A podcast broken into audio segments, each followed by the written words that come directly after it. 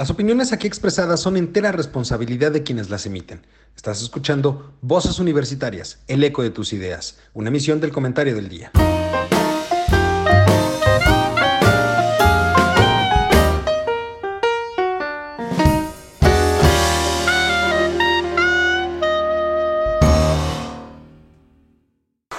Hola, ¿qué tal mi querido público culto y conocedor que como cada martes nos hace el favor de estar en este su programa Voces Universitarias, el eco de tus ideas?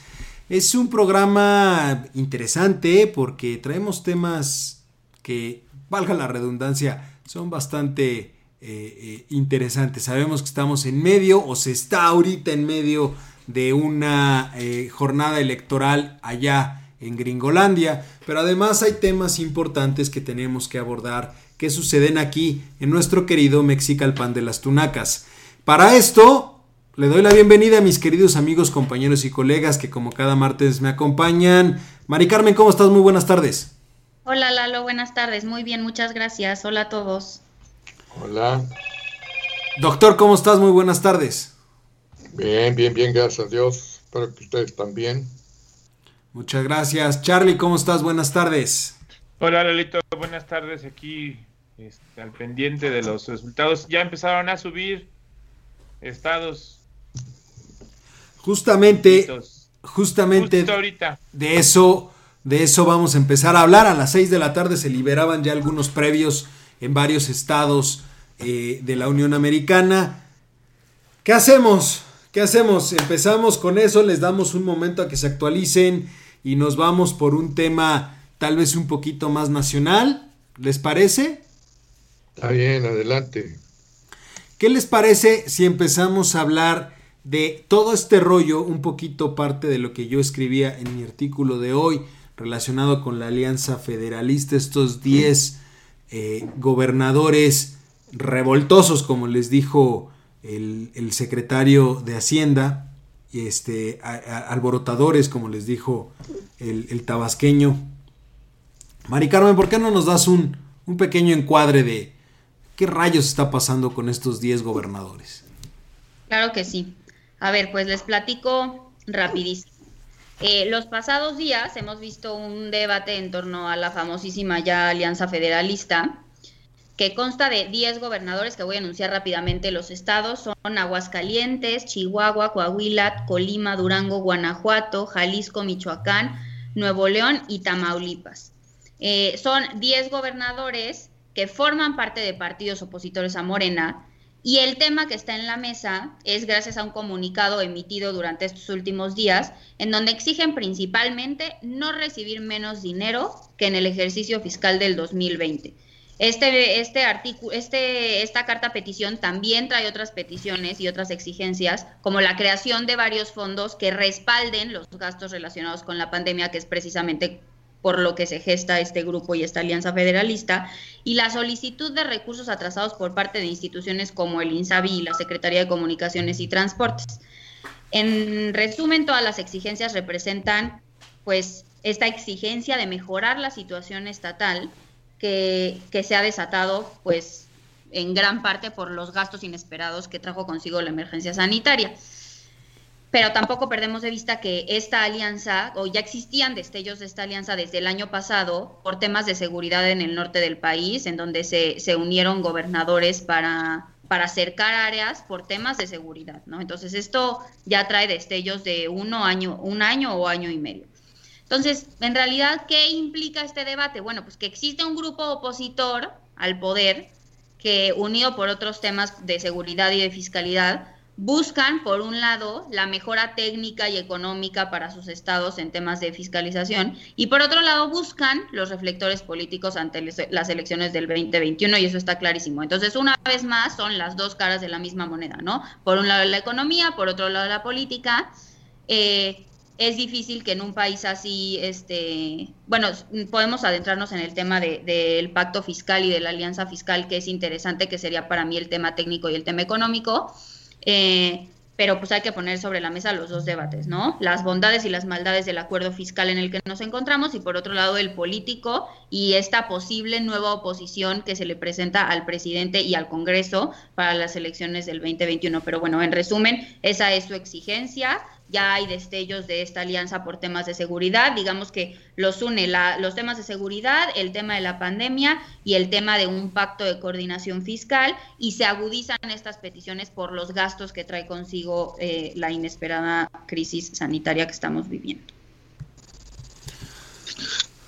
Pues, a ver, creo que si, si lo ponemos desde cierta perspectiva, pues no es algo nuevo. Los reclamos de solicitud de recursos siempre ha existido.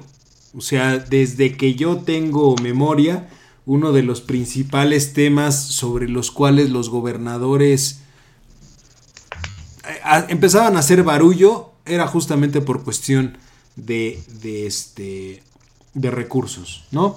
Doctor, ¿tú cómo la ves? Perdón, no escuché. ¿Está Chihuahua, Mari Carmen?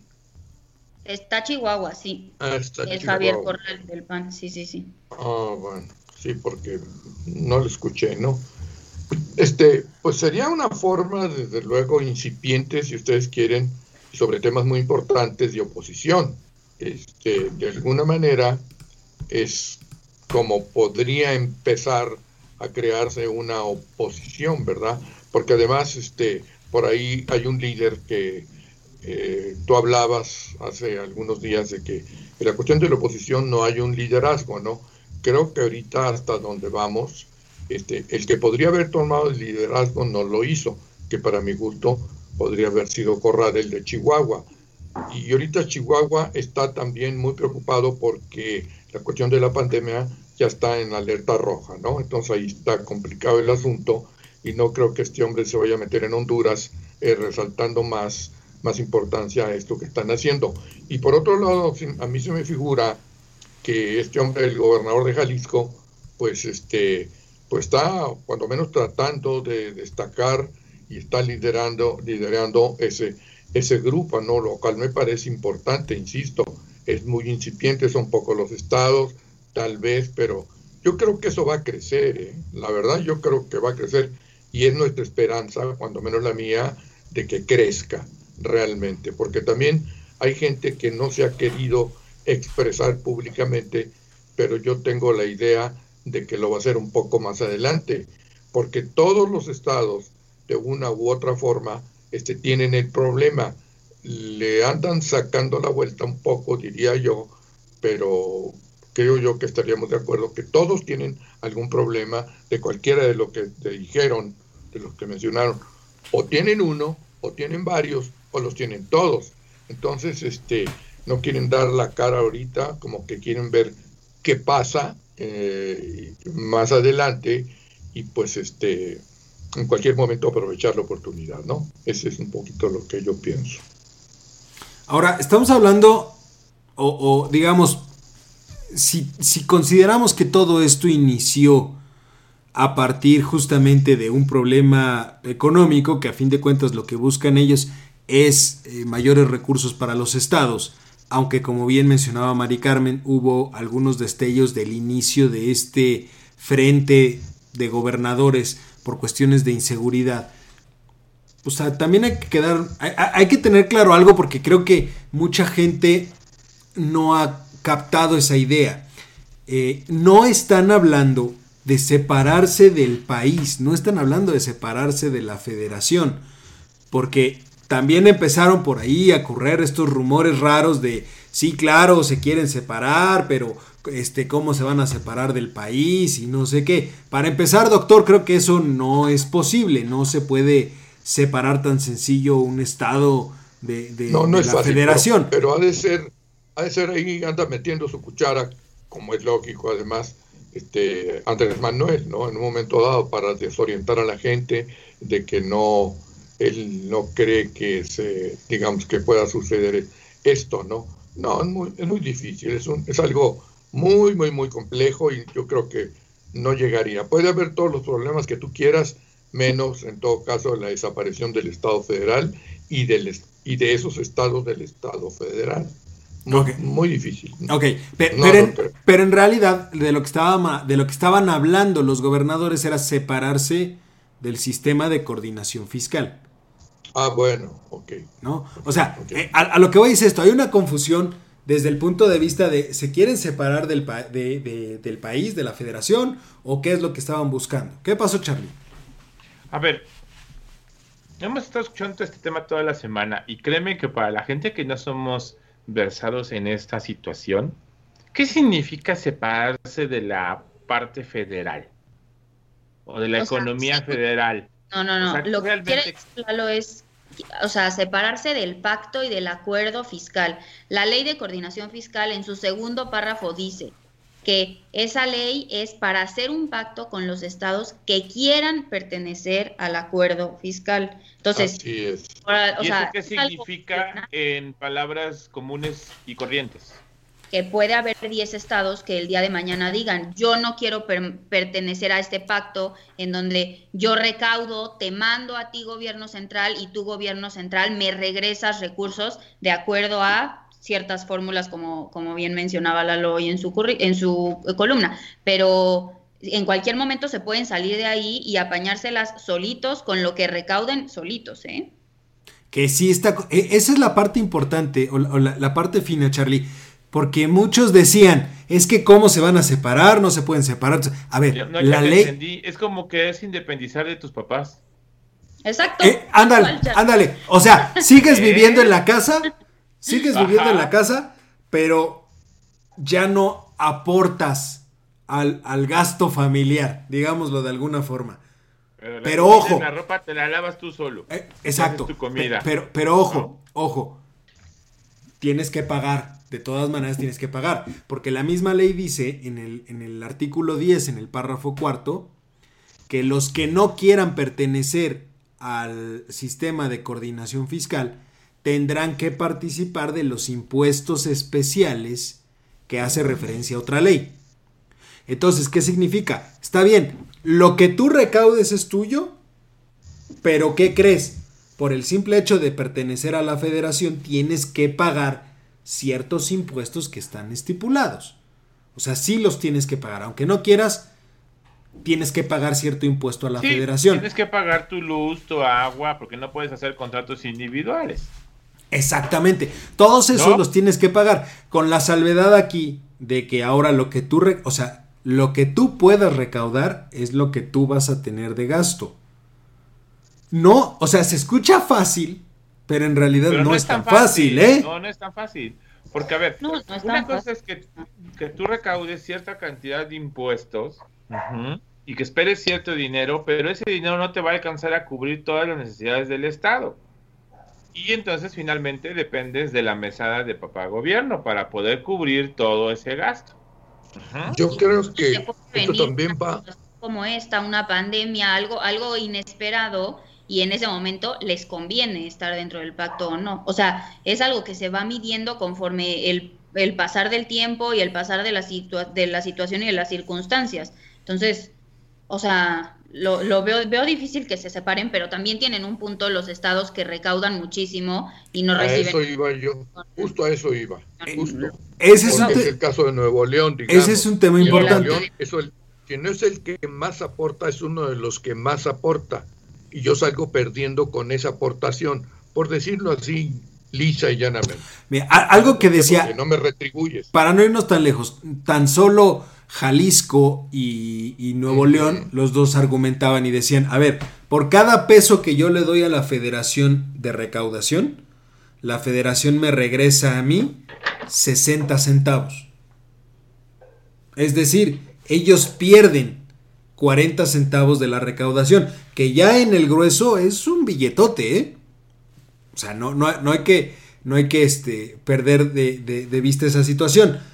Pero también tenemos estados, como es el caso, por ejemplo, de Oaxaca o Chiapas, que ellos entregan, o sea, más bien ellos por cada peso que reciben de la federación, lo que ellos recaudan y entregan son 20 centavos. Entonces, ya no, ya no sale tan, tan, tan parejo, ¿eh? O sea, y a pesar de que la ley es clara de que sí se podrían salir del pacto fiscal, pues yo no veo a los estados tampoco con la, la, disposición como para decir, oye, pues ahora sí vamos a cobrar el predial como Dios manda. Porque Siento que es un debate muy antiguo, ¿no? No se sáquenme de esta duda. Es un debate muy antiguo ese de participo en este sistema de coordinación en donde te ayudo a recaudar, te doy y luego recibimos según una fórmula que empareje toda la situación, pues porque evidentemente estados como Chiapas y como Oaxaca no podrían subsistir saliéndose de un pacto y de una alianza como esta, y estados como Nuevo León y la Ciudad de México no solo podrían subsistir, sino les iría mucho mejor. Entonces es la implicación de pertenecer a un conjunto de estados en donde se busca un bienestar común, un sistema desarrollista común. Siento que este debe ser un debate súper antiguo, ¿no? Es muy antiguo. Es internacional, ¿eh? Porque, a ver, ahí tienes el caso de Cataluña. Exacto. Yo les decía el, Cataluña, el País Vasco. El, Leandro Rubirosa, cuando era gobernador de Tabasco, que le dijo a Echeverría, oye, el, petróleo que yo aporto no compensa lo que tú me estás dando. Por ahí va, ese fue el primer, eh, eh, creo, este dato histórico que tenemos. Pues es que, a ver, y, lo decía yo, la ley de coordinación fiscal es de 1978. De 1978 a la fecha, más de 40 años, han hecho cerca de 250 reformas. ¿De acuerdo? Pero nunca Ojo, nunca nadie, nadie ha propuesto modificaciones al modelo matemático sobre el cual se establecen las aportaciones que se le da a cada uno de los estados. Es decir, sí, sí se ha modificado, sí se ha modificado, obviamente se le han metido variables, lo que tú quieras, pero a ver, la realidad de hace seis años de Nuevo León y la realidad de Chiapas de hace seis años, pues no es la misma. No. Y, y no se ha atrevido. No, exacto. y nunca nadie, y nunca nadie se ha puesto, digamos, eh, de, manera seria, a analizar un modelo distinto. Un modelo matemático, porque, a ver, eh, eh, eso es muy claro. Creo que sí, hacerlo a través de un modelo matemático, de, depende de cuánta población tienes, cuánto recaudas y, este, y, el tamaño de tu aportación al PIB total, es conforme a eso que yo te voy a dar recursos. Pero, efectivamente. variables, ¿no, Lalo? No solamente, digo, es, la parte de las que mencionaste. Es que ese es el tema. Hay que hacer un estudio profundo. Es que ese es el tema. Porque, ojo, no, recibe, no recibe lo mismo en cuestión de programas sociales Nuevo León que Chiapas el que se lleva la mayor cantidad de recursos de programas sociales es Chiapas. Pues porque lo necesita. y, y porque también, ojo, partimos ahí de una situación también muy interesante. ¿Cómo se hace la clasificación de los municipios de muy alta y alta marginación en el país? Porque también con base en eso es como se entregan los recursos de apoyos sociales. Y déjenme decirles algo que es muy interesante el padrón de municipios de muy alta y alta marginación que tiene la Secretaría de, Desarrollo Social, que ahora es la del Bienestar, es muy distinto al que tiene el Consejo Nacional de Población. Mm. Son dos bases completamente distintas. Y lo más curioso del tema, se necesita o para poder hacer eh, declaratorias de emergencias o para poder hacer la gestoría de los recursos de bienestar para esos municipios, se usa el padrón de municipios que publica o que se publica en el diario oficial de la federación. ¿Y quién hace el del diario oficial de la federación? Es una mezcla entre INEGI, CONAPO y, bienestar. Entonces, ¿a quién le haces caso? Cuando tienes tres fuentes distintas de la misma información. Pero, ¿y la variabilidad es muchísima, Lalo? En algunos casos sí. O sea, hay municipios. Es que, haz de cuenta que lo único que te dicen es: si tú ves lo que se publica, que está, estamos prontos a ver la publicación para el siguiente año. Generalmente se publica a principios de diciembre eh, sale la publicación en el diario oficial de la Federación de los municipios que serán de atención prioritaria. Y ahí te ponen el listado de los 1500 municipios, te dicen cuáles son de muy baja, baja, media, alta y muy alta marginación. En realidad ahí pues no te dice más, simplemente te dice estos son los municipios, pero no te dice de dónde sale, cómo se miden y demás. Y si tú vas a Conapo, por ejemplo, a lo mejor un municipio que está catalogado de alta marginación para Conapo es de media. Ya. O viceversa. Con ese pequeño salto es la diferencia de perder todo el apoyo, ¿eh? Entre marginación media y marginación alta ya perdiste una gran cantidad de recursos ahí. Claro, claro, el debate municipal debe ser muchísimo más este escrupuloso y así. Yo estaba pensando más en estatal. A ver, no vamos a descubrir el hilo negro aquí, o sea, es bien sabido quiénes son los estados marginados, cuáles son los estados desarrollados, pero pero ya a nivel municipal puede que sí haya bastante más debate y bastante más problema. Es una discrepancia muy importante porque a fin de cuentas en los municipios todo el mundo se pelea a nivel estatal, a nivel federal pero a nivel municipal hay un mundo tremendamente complejo que nadie se ha entrado a, al detalle, ¿eh? nadie ha entrado al detalle de realmente decir qué pasa con los municipios. Es que también ahí pasan por alto y regreso a los comentarios que luego hago yo, como en el caso de la educación, por ejemplo, en Chiapas.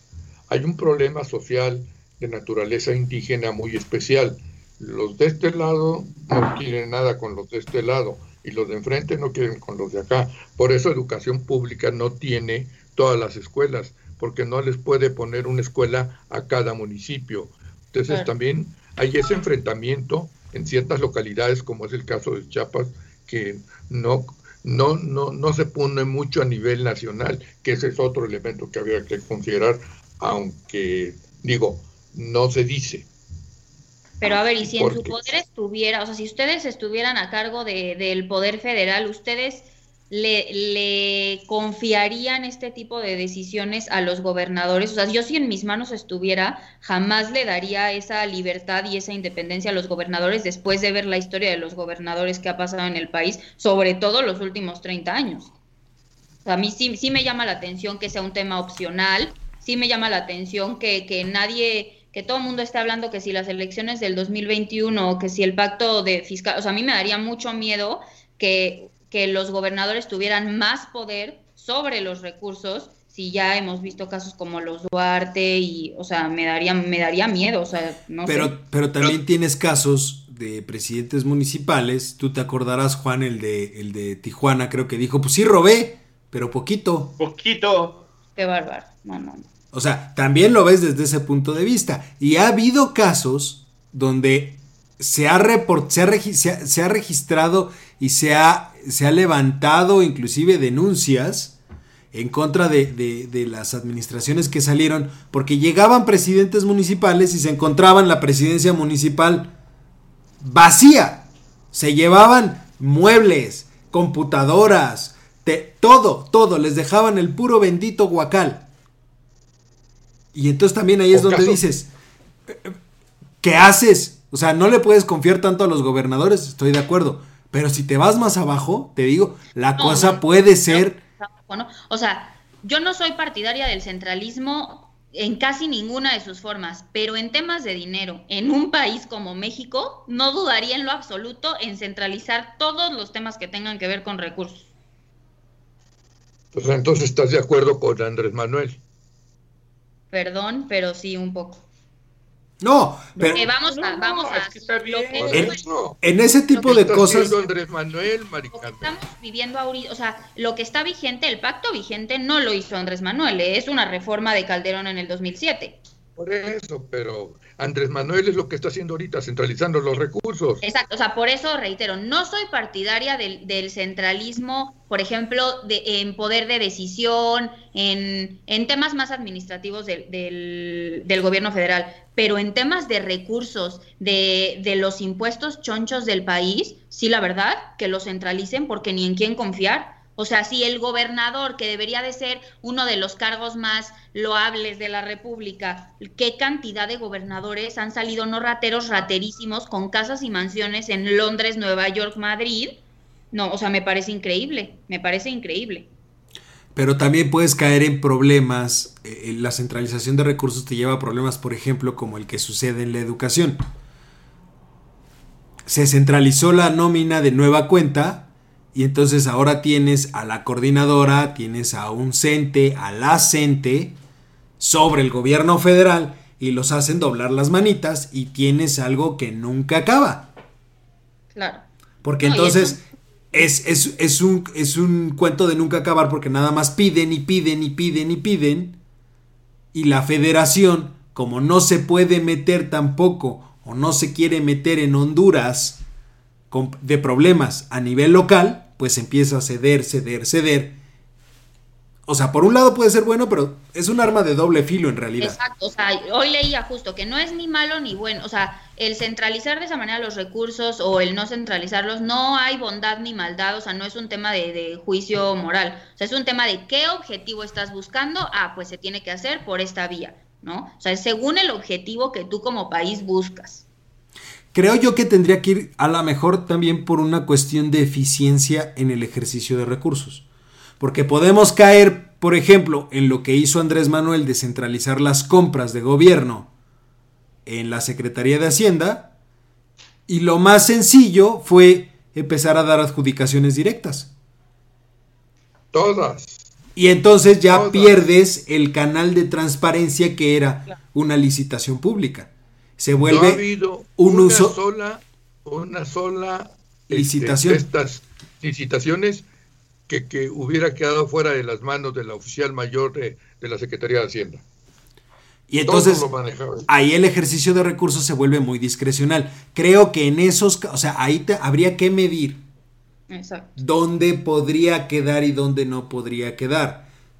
Porque literalmente ahorita lo que están haciendo es pasarse la ley de adquisiciones por el arco del triunfo.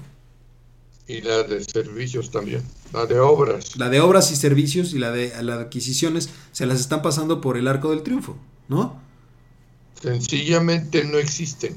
Punto. Ahora, aquí viene, aquí viene también la parte, la parte interesante.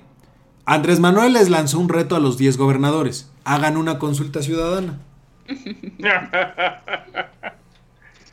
oh, bueno. Véame, y los gobernadores dijeron, va, Va. Como las tuyas. Así las hacemos, como las tuyas. Pues es obvio que va es obvio que va a perder ahí Andrés Manuel, por favor. O sea, imagínate, como lo ponía yo en mi artículo, de, imagínate. ¿Está usted de acuerdo en que se le siga dando dinero a la federación? ¿O prefiere que nos lo quedemos para mejorar el sistema de salud? ¿Qué va a contestar la gente? Qué manera de usar la ignorancia a su favor, ¿no? Qué bárbaros, son unos genios, qué horror. Oye, pero también toma en cuenta que están siguiendo el mismo caminito que sigue Andrés Manuel. Pero a ver, tampoco nos aseguremos que, o sea, ¿quién va, quién va a desarrollar esa encuesta? ¿Quién va a hacer esa encuesta? ¿Quién va a contar esa, o sea, también, ¿eh? Que como si, si el INE sigue metiendo ahí las manos, capaz que la encuesta casualmente sale que todos los nuevo leoneses votaron porque no, que el dinero se mande al gobierno federal. Pero qué tal, pero qué tal si es al revés, ¿qué va a hacer Andrés Manuel? A ver, porque entonces una nueva encuesta. Porque entonces están utilizando su propia herramienta en contra de él. Que por ahí salió una, un, cartón fabuloso, no recuerdo en qué periódico, me parece que era de Trino, que decía, ponían a Andrés Manuel, este, y llegaba a decirle a su secretario particular, este, oiga, que quieren hacer una encuesta en Nuevo León para lo de eh, la cuestión fiscal. Y dijo, ¿quién fue el imbécil que propuso eso? Porque además es anticonstitucional y no sé qué. Y en el de abajo le decían, usted lo propuso.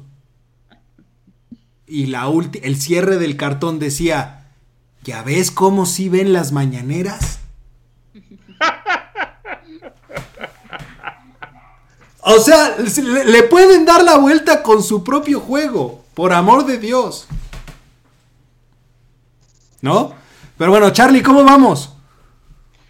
Bien, eh, a ver, tengo dos escenarios. En este momento les paso los datos. Eh, voy a ir con la parte de Google. Sí. Google nos tiene oficialmente 8 a 3. 8 puntos electorales para Donald Trump con el estado de Kansas City, perdóname, Kentucky, Kentucky, y Joe Biden con 3 puntos electorales por el estado de Vermont. Son estados, Mari Carmen, donde eh, las predicciones estaban establecidas, es decir, esos dos estados no se movieron de lo que se había predijo antes o se había dicho antes, estaban destinados como estados que iban a ganar tanto Biden como Trump. Así que vamos, por el momento, según Google, 8-3. O sea, sí. Híjole, Mari Carmen, tú echaste la sal la semana pasada. Te lo dije. Tú echaste la sal. Pero no, yo no canto victoria. Es que ya les dije que como acabe ganando Biden, me voy a comer mis palabras. Según Según eh, Google. Pues según el financiero dice, primeros resultados proyectan triunfos de Trump en Kentucky e Indiana. Vermont para Biden. Esos eran los estados, ya estaban definidos. Esos ya no hay ningún problema. Este, dame un segundo. Sí, esos oficialmente eran casi, casi hechos. aquí lo, el, que interesa... Espérame, porque este es algo bien importante. Florida Florida, da 29 votos electorales y hasta el momento Biden tiene el 50.2% de los votos contados.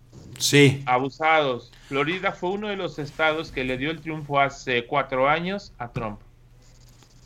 California. California tiene 55. California no hay resultados todavía. Pero las predicciones, dame un segundo, las predicciones se los dan a Biden. ¿Mm? Ahí tendría 55. Ahí tendría 55. ¿Sabes cuál es un tema interesante? Híjole, es que no, la, todas las encuestas, hay una gran, gran parte de, de, de los votantes que no han dado su postura electoral, nunca dieron su postura electoral. Y lo que se teme es que haya sido por miedo o por vergüenza de que el voto sea para Trump. Yo había oído esa teoría y me da risa. A ver, según las predicciones, hay 96 puntos electorales en juego. Entre ellos, estados como Florida que dan 29. este, Ajá, Carolina también. Hay, hay varios Texas. Ohio. Texas también. Texas no. Texas, está más pintadito rojo, ¿eh? Es correcto, Texas está pintado para Trump. Entonces, eh, dejemos Texas fuera de la jugada, pero hay 96 puntos electorales que pueden dar en un momento dado la victoria de los del candidato, eh, ya sea de Biden o de Trump. Esos 96 puntos van a jugar mucho en juego. ¿Quién, es el, último que cierra? ¿Ya cerraron todos? No. Faltan, faltan todavía los del este, horario de, del este, ¿no? Creo que ya cerraron. Son en México son las 6 horas con 33 minutos. En Estados Unidos son las 7 horas. Si no faltan 7, faltan 7 por cerrar. Faltan 7. ¿Quiénes? Yo no los tengo en mi. Arizona, Florida, Ohio, todos los de la costa este. Carolina del Norte. No, no todos los de la costa este. Eh, de la costa este solo Carolina del Norte y... No, y ya. Ohio.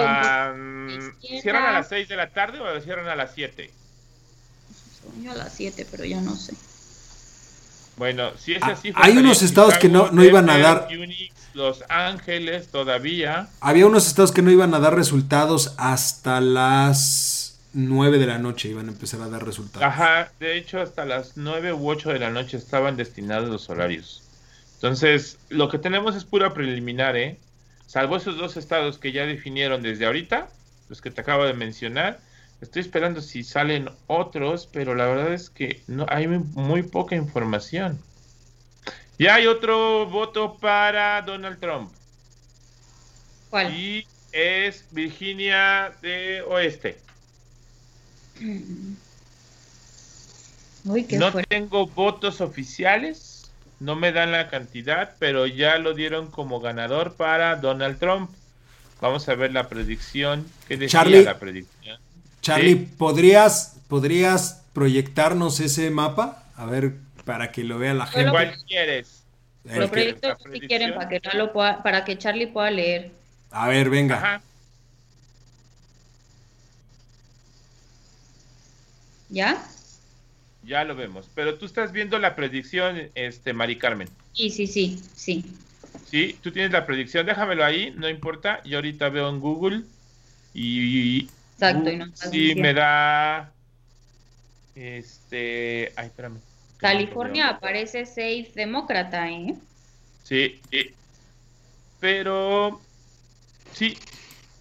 Virginia del Oeste se lo dan a Donald Trump. No tengo todavía resultados de ese estado. Este, Ahí la gente lo puede ver en pantalla. Charlie, tú te ves ahí en pequeño para que nos digas cómo está esto. Sí, esos cinco puntos electorales estaban ya definidos para Trump en la en la preliminar, o sea, en, las estadísticas previas. Eh, ese estado se definía como de Trump. Entonces tenemos 13 votos eh, hasta el momento 13 votos electorales. Recuerden que las votaciones de Estados Unidos son totalmente diferentes a las que hacemos en la ciudad en, México. Eh, aquí se vota por eh, mayoría. Este, este es el de este es el de 270 to win, el, que está el que está ahorita en pantalla, que lo, lo, puede ver la gente. Este... Pero este es una preliminar. Este es el ¿cómo le llaman? No es un preliminar, es este. El conteo rápido. Ay, se me fue. No, ni siquiera el conteo rápido. Este es una. Mm, ¿Proyección? Una proyección. Esa es la palabra correcta. Mari Carmen, ¿podrías poner. ¿Podrías poner el de Google? A ver cómo va. ¿Quieren que lo ponga yo? Si quieren. O a ver tú, Charlie. Tengo. Aquí lo tengo, ya está listo. Deme un segundo y se los comparto. Ya, ya lo, ya lo puso Mari Carmen. Ah, ¿ya lo tiene? No. déjalo. de Google. No, no le salió.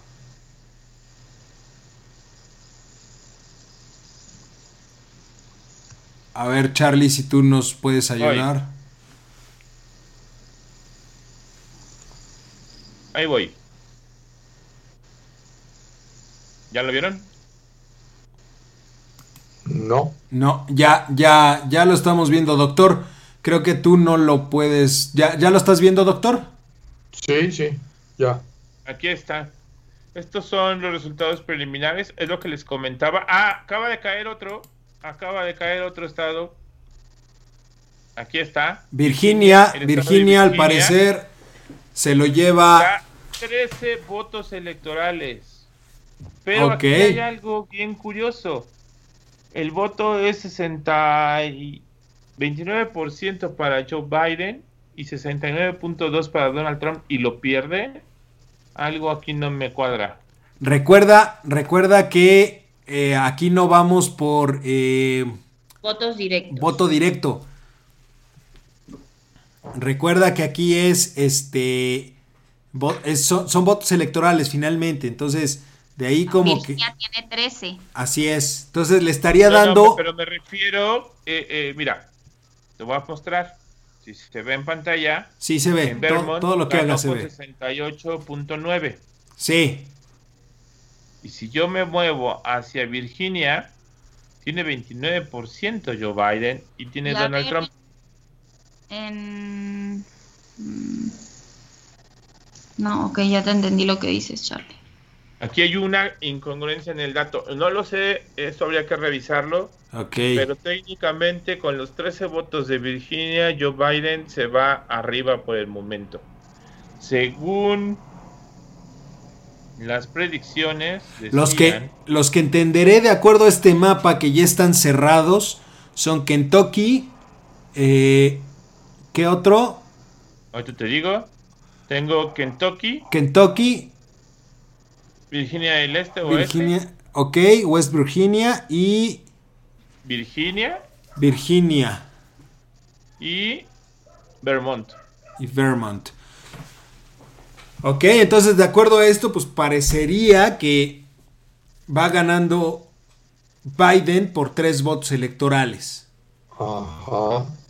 Ah, mira, vuélvete a poner encima. Ya lo están, lo están, ¿Lo están corrigiendo.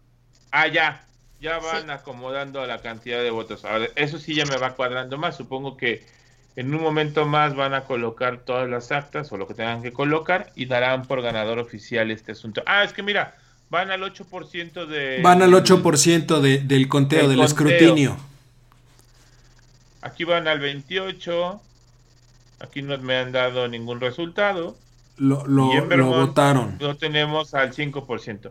Pero técnicamente es muy difícil que se cambien las tendencias.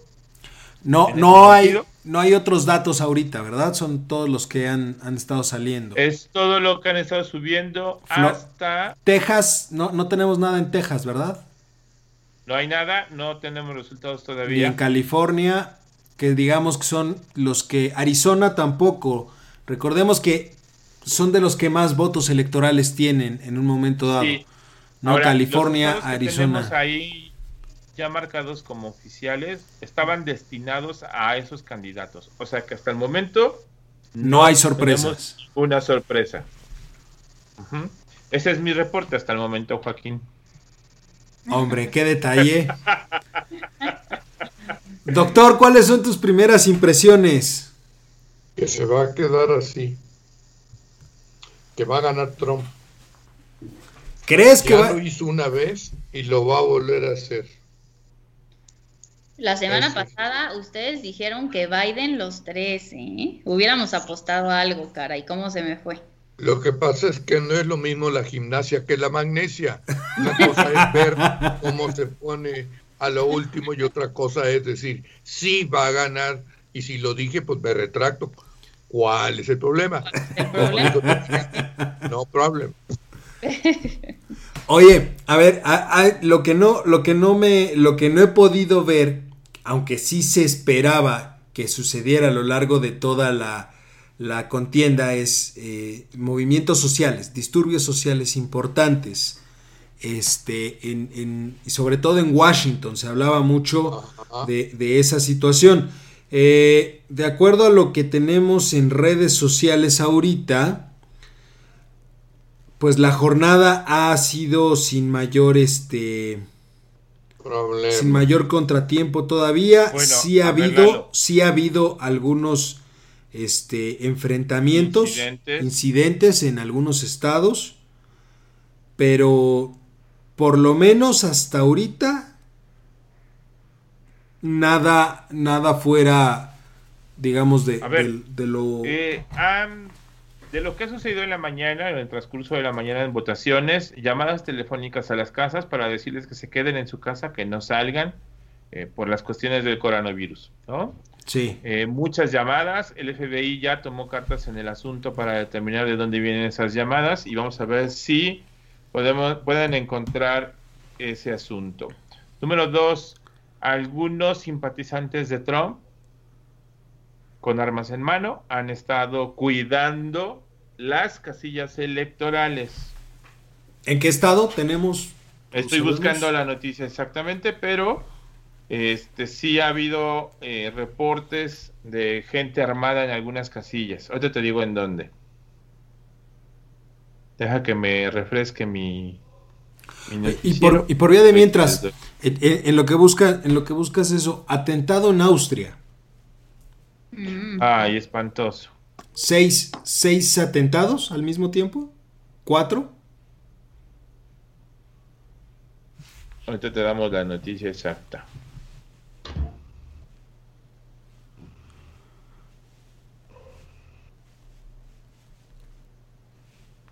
Doctor. me da mucho, me causa mucha extrañeza lo de Austria, porque voy a hacer tal vez una comparación con la cual no estén de acuerdo. Pero, por ejemplo, Austria, digamos, Suiza y demás, son países que son neutrales, siempre no tienen mayor este, problema, no lo habían tenido y hasta ahorita es el primero. según yo. Totalmente. De hecho, Inglaterra, bueno, Reino Unido ya elevó la alerta a nivel 4 de 5, 4 de 5, por cuestiones de eh, atentados o posibles atentados terroristas después de lo que se sucedió en Austria. Llevan hasta el momento eh, 4 muertos y 22 heridos en total. Eh, pues obviamente están dando sus condolencias la mayor parte de los de los estados y contrasta mucho, digo, no sé, hasta cierto punto podríamos decir que cayó en un momento también donde hay poca gente en la calle, sobre todo en Europa.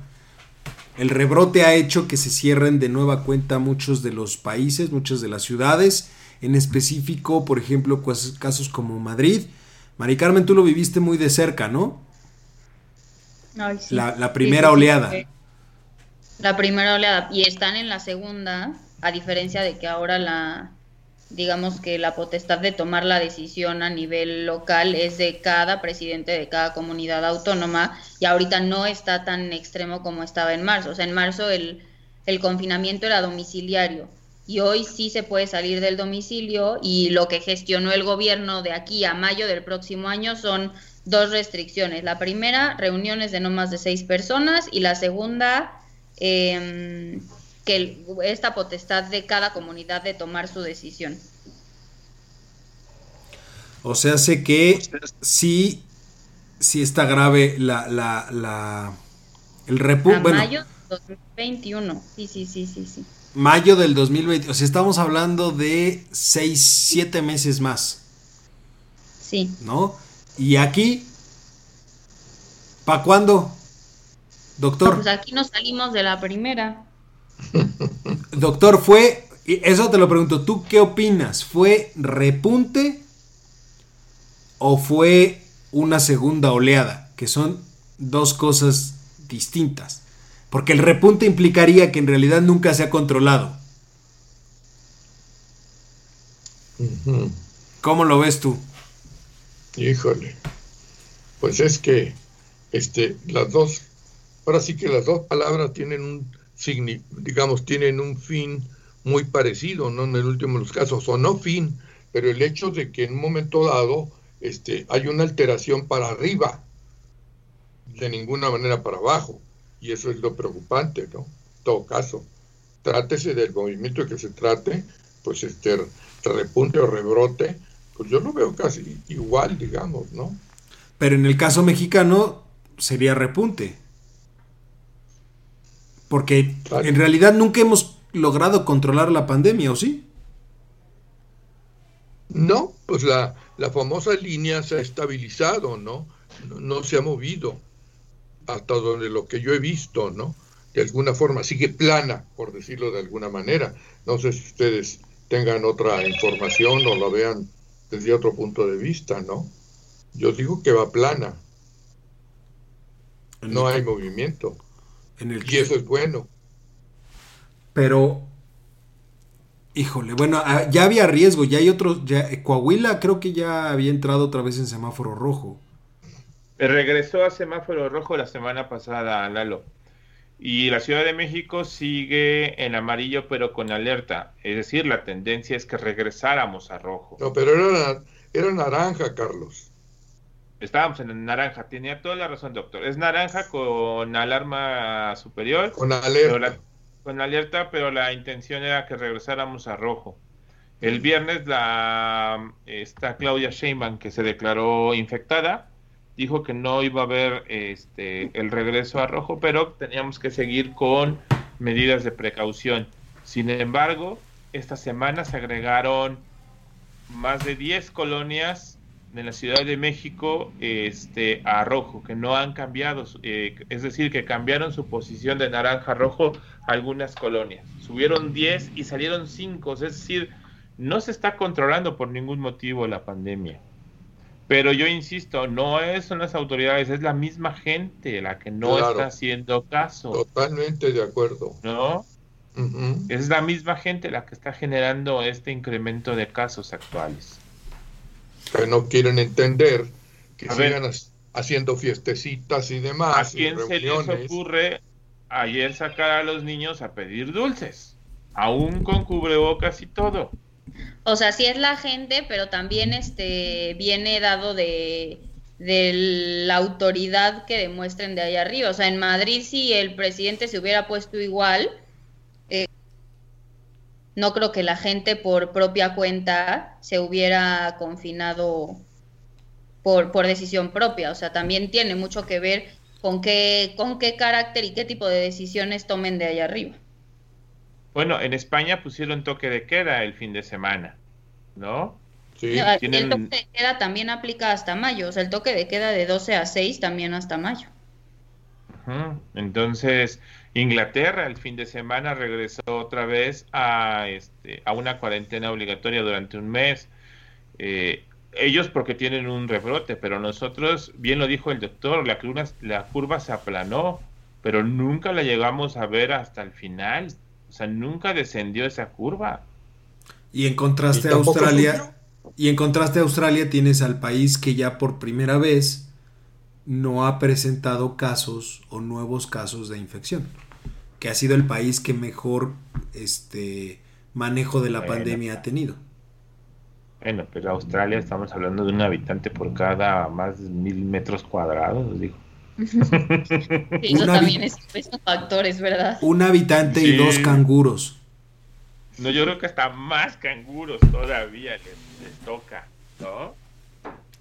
Este, pero, aún así. O sea, sí, pero, pero aún así, o sea, algo se le tendría que aprender. Si bien es cierto que hay una hay poca densidad de población en el territorio australiano, pues podría haber sido... las políticas también, exacto, se tienen que voltear a ver. Fue el primer país que cerró fronteras así de tajo, ¿no? Así es. A ver, nosotros tenemos un problema de economía brutal, la gente se está quedando sin trabajos y demás. No puede cerrar. Está bien, no cierres, pero genera políticas más restrictivas. Sí, obliga al uso del, cobre, del cubrebocas, o sea, cosas así pequeñitas que hacen la diferencia. Leí un artículo el otro día de la comparativa de por qué si serviría eh, imponer el uso obligatorio del cubrebocas comparado con lo que sucedió en su momento con los cinturones de seguridad, que los coches antes pues a lo mejor no te lo ponías y punto, y se promovió mucho el que fuera obligatorio, que fuera obligatorio, y la gente se quejaba y se negaba y decía, ¿y esto para qué? Pues ya si, si lo mismo, si choco me voy a morir igual, ¿no? Aquí si me contagio me voy a morir igual, ya ni modo, ya ni modo, y es un, o sea, es un tema de cultura y de ir generando conciencia. Entonces, ¿qué doctor? ¿Los ponemos este multas? Pues yo, yo sí lo haría, lo que pasa es que yo soy medio salvaje en estas cosas, yo, yo soy muy radical, man. Si quieres evitar cosas como la que están pasando, tienes que ser radical. Es un poquito como lo que, voy a poner un ejemplo de la cuestión esta de las carreteras que Cuauhtémoc dijo, órale, va para adentro, y dejaron en, en, el bote a varias gentes que ya estaban desde hace rato dando lata en la caseta. Hombre, me parece muy bien. Igual puede pasar aquí. A ver, ya les dijimos una vez, ok, tienen tres días para comportarse o sencillamente vamos a comenzar eh, a llevar y a multar, a llevar y a multar. Difícil, ¿eh? Pero no te dejan otra. Pero es que a ver, si, muy si no pones medidas coercitivas, pues no se te va de las manos. Pero también hay eh, el otro lado de la moneda es, pues no es papá gobierno, no tendría que ser pilmama. O sea, ¿por qué tener que llegar a una cuestión coercitiva como para que la gente decida cuidarse? Porque tenemos un problema de a tu cargo la salud pública.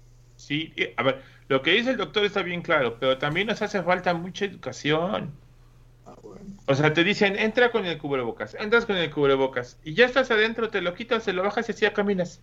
O sea, eso fue lo que nos pasó el fin de semana que fuimos a comprar el mandado. O sea, entramos de volada, pero en los pasillos había gente, sí, cubrebocas. Y me dice mi, hijo, sí, mira, papá, ese no lo trae la nariz. Ese ya se lo quitó que para respirar porque se ahoga. El otro lo trae hasta de, de, de antifaz en los ojos. Dices, bueno, ¿de qué se trata? De agarrarlo de broma, las familias llevaban a sus hijos, entiendo, entiendo que sean, tengan niños chiquitos y que tengas que llevártelos cuando no puedes dejarlos, Pero son, si son papá y mamá, pues uno va y los otros se quedan, ¿no?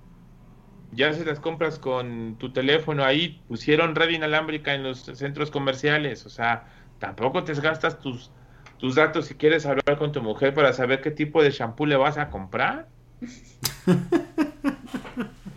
o sea, por Dios, pero no vaya toda la familia a comprar el mandado. Entiendo que ya estamos hartos del confinamiento, es cierto, estamos cansados. Algunos no tenemos la oportunidad de salir hacia otra casa o hacia otro lado. Y nos tenemos que chutar la sala, el comedor, la cocina y tu cuarto, ¿no? Y a veces hasta el baño. Pero, pues hay que aguantar. O sea, es una cuestión de salud muy, muy grande. Ok, avances, ¿tenemos avances? Seguimos igual. Hasta el momento seguimos igual, no hay movimiento alguno, no se ha cambiado nada. Entonces... No news, good news, dicen aquellos. Pero bueno, eh, vamos, vamos este, cerrando, cerrando un poquito eh, los temas. Yo les preguntaría nada más para, para redondear esto. vamos por partes. Primero empecemos en el tema de la, del sistema de coordinación nacional. De, perdón, de coordinación fiscal, el sistema de coordinación fiscal. Doctor, ¿qué sucede ahí? ¿Cuál sería tu conclusión? ¿Hay que revisar el pacto? ¿No hay que revisar el pacto? ¿Crees que se salgan? ¿Crees que no se salgan? ¿Los ves cobrando eh, los impuestos? Que pones muchas preguntas. Lo que tú me digas. preguntas al mismo tiempo, pero al fin y al cabo, toda sale de, de hacer una revisión del, del, pacto de coordinación fiscal, porque es un pacto que tiene mucho tiempo ya y, pues caray, yo creo que hay, hay, una necesidad de que los estados y todos, este, digamos, revisen lo que tienen y que está mal y que está bien, desde luego, lo, y que hagan que tomen las mejoras necesarias.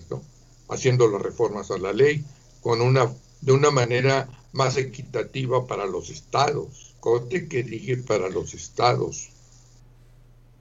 Entonces, eso, sí, ¿eso significaría que el que aporte más le darías más? Pues este, no necesariamente, ¿no? Pero una, una mayor cuantía de lo que le estás dando ahorita, sí. Porque entonces, pues ahí sí vas a dejar sin Ahora, nada a los que no tienen, man. A, ver, más bien, o les cambio un poquito la idea. Reforma, o sea, únicamente valdría una reforma al Sistema Nacional de, de Coordinación Fiscal, o también implicaría que los estados empiecen a cobrar realmente los impuestos que les corresponden. Porque esa es otra. Esa es otra, ¿eh? O sea, a lo mejor la fórmula no está mal. La fórmula a lo mejor no se le tendría que adecuar más. Pero también creo que tendría que empezar cada estado por cobrar lo que le corresponde. Por realmente cobrar lo que le corresponde. Mari Carmen, ¿tú cómo lo ves? dices por cobrar lo que le corresponde, o sea, que ellos operen la cobranza del impuesto o que se lo queden para ellos. ¿A qué te refieres? Que lo operen como debe de ser. O sea, por ejemplo, tienes impuestos locales, que esos se quedan en el Estado, ¿no? Caso específico, por ejemplo, este predial, no lo cobran. Hay un déficit en el cobro de ese tipo de impuestos, sobre todo en los impuestos locales no tanto en los que se va o la aportación a la federación, sino los que el propio Estado y municipio se queda. Los derechos, aprovechamientos locales, los impuestos locales, como puede ser predial, como puede ser este tipo de, impuestos, no los, no los cobran. Ya, pues a ver, o sea, yo creo que el pacto como está y la alianza como está tiene áreas de oportunidad, pero también yo, a mí me gusta así, o sea, yo creo que lo correcto es lo que o sea, como está planeado en el sentido de eh, se mandan los ingresos al gobierno federal y el gobierno federal reparte porque, o sea, las, las zonas del país están muy, muy este, diferentes cada una en temas de desarrollo y, yo estoy a favor del pacto como está. Este, pues sin embargo, o sea, me gusta, me gusta la alianza, me gusta la oposición, me asusta que de los 10 gobernadores la mitad van a salir en 2021 porque termina su mandato pero me gusta, o sea, me gusta el debate, me gusta la oposición y creo que, que la oposición nazca de buscar un bienestar pro México y que no nazca de, una ideología de un partido político o de un pleito del pasado que con temas políticos, me gusta. Pero sí, o sea, sí estoy en pro de, de, la centralización de los recursos. Sin duda creo que el pacto fiscal tiene áreas de oportunidad, no es perfecto, sin duda no. Creo que es un debate muy antiguo, como dice Charlie, es un debate internacional, o sea, no somos el primero que tiene que tiene este debate. O sea, en España los temas de, o sea, este tema, el tema de los pactos fiscales genera temas de independentismo, o sea, va, es mucho más radical y va mucho más allá, cosa que aquí no se nos pasa ni por, ni por aquí, yo creo, y está bien, pero... Y que es el caso también del Reino Unido. ¿Eh? Y que es, ha sido también el caso en Reino Unido. En Reino la parte de Escocia. Bueno, es tan fácil, es el momento de salir, bueno, lo que hizo eh, Inglaterra o el Reino Unido es salirse de, de, ¿cómo se llama?, de la comunidad europea, ¿no? Pues hubo un componente, hubo un componente económico muy importante, la cuestión fiscal, totalmente. No, Entonces, Charlie. esto es de chiquito a grande. Mande usted. ¿Cómo lo ves? Yo me quedo con dos cosas. Uno, lo que dijo Mari Carmen, proselitismo electoral, eso es fundamental, porque si no me equivoco, de los 10 candidatos, todos son de oposición. Todos. Y número dos, eh, tiene mucha razón en decir que se deben de concentrar los recursos, pero sí hay que hacer una revisión, sí, porque hay estados que se han quedado en el, pues no avanzo, no cobro, no hago, porque me dan. Creo yo que ha generado, sí, un, estado de, zona de confort. Una zona de confort, sobre todo los del sureste. Y yo creo que es el momento de decirles, oigan, actívense, activen su propia economía, empiecen a trabajar su gente o algo para que también empiecen a generar dinero y podamos darles, no nada más a ustedes, sino que todos en conjunto puedan aportar una mayor cantidad y a todos nos alcance. Y no tengamos estos problemas que tenemos ahorita.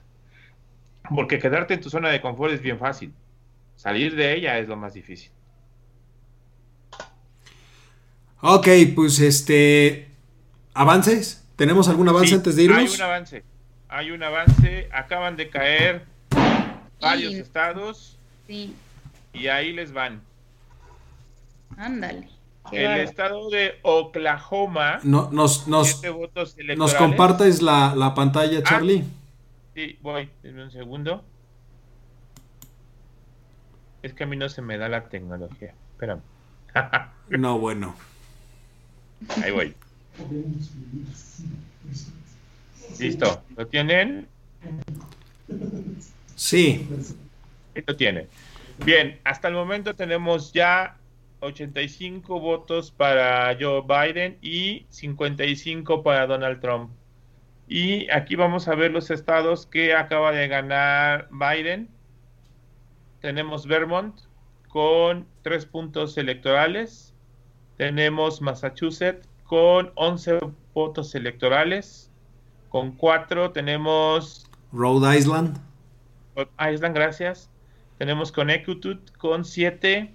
Tenemos New Jersey con 14 tenemos Delaware con 3 y tenemos Maryland con 10. Pero es mucha la diferencia, ¿verdad? Mucho. Oye, ¿ya viste? Texas. Texas está cambiando de color. Ha, estado cambiando de color, ¿eh? Entre rosita y azul clarito, pero todavía no está definido. Entonces, pero ojo, eso, ese sería histórico, porque ha sido históricamente republicano. Esperemos que esto sea para bien. Y tenemos para Donald Trump, tenemos Oklahoma con siete votos electorales. Tenemos Mississippi con seis. Tenemos Alabama con nueve. Ya habíamos hablado de Carolina del Sur con nueve. Tenemos Tennessee con once. Kentucky, que ya habíamos hablado. Y acaba de caer Illinois con 20 votos electorales para John Biden. Pues sí, ahí van, ahí van ya las tendencias. Florida se está pintando de rosa, pero la diferencia es muy poca. Entonces, tenemos aquí un problema. Si Joe Biden no gana por más de 200 votos, electorales o puntos electorales. Donald Trump va a pedir una este, revisión completa de las elecciones. ¿Por cuánto? Tiene que sobrepasar los 270 votos John Biden. O sea, tiene que llegar a, no sé, 290, 280 para que Donald Trump no, no las impugne. Aún así lo podría impugnar. Sí, ¿no? O sea, si pasa 270, pero la diferencia es muy poquita, las dijo que las va a impugnar. Sí, las va a impugnar. Entonces, puede ser que hoy no tengamos candidato ganador hasta que no empiece el señor sus impugnaciones, pero este, hasta el momento. ¿Tú crees que alguno, ¿tú crees que alguno se, se, se proclame ganador al final de la noche, digamos medianoche? Sí, Trump. Pase lo que pase, yo ya lo vi. ya lo hice. Doctor, ¿tú qué opinas? Lo mismo que Mari Carmen. no, yo no creo que haya un. Bueno, a lo mejor lo va a hacer Trump, porque como es el presidente, va a decir que tengo ventaja. Este, como los campeones de boxeo, ¿no? Los campeones siempre llevan ventaja. Eh, yo creo que Donald Trump va a hacer lo mismo que dice Mari Carmen. Pero Joe Biden tiene que superar esos 270, pero por un margen muy grande para que no tengan mayor problema. si, lo, si lo vemos desde cierta eh, posición a como están los números ahorita, son 30 votos electorales por arriba. ¿eh? Si, si la tendencia sigue, prácticamente podríamos decir que la, va, va, a rebasar los 270, a lo mejor por unos 10, 15 votos, más o menos, es lo, que se esperaría. Y pues creo que el margen sería de poca maniobra para el equipo del presidente Trump, ¿no?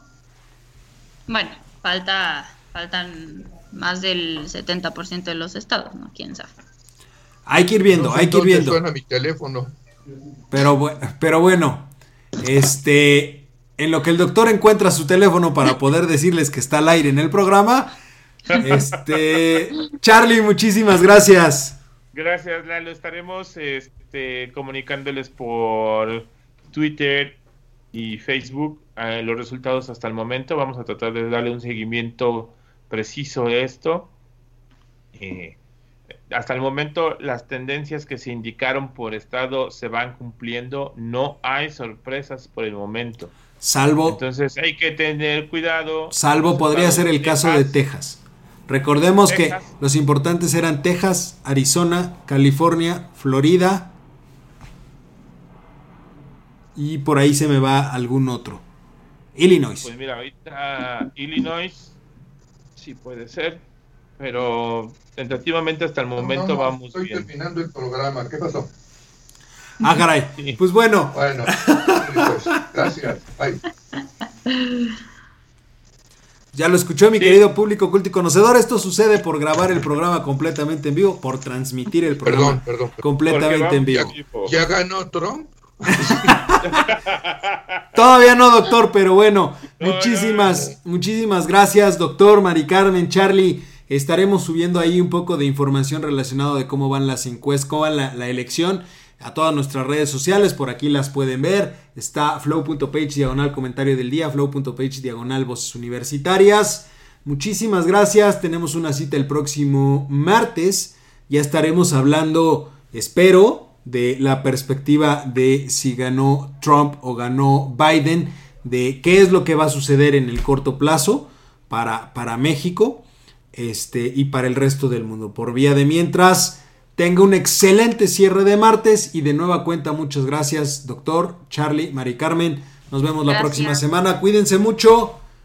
Pásenla bien. Igualmente nos vemos.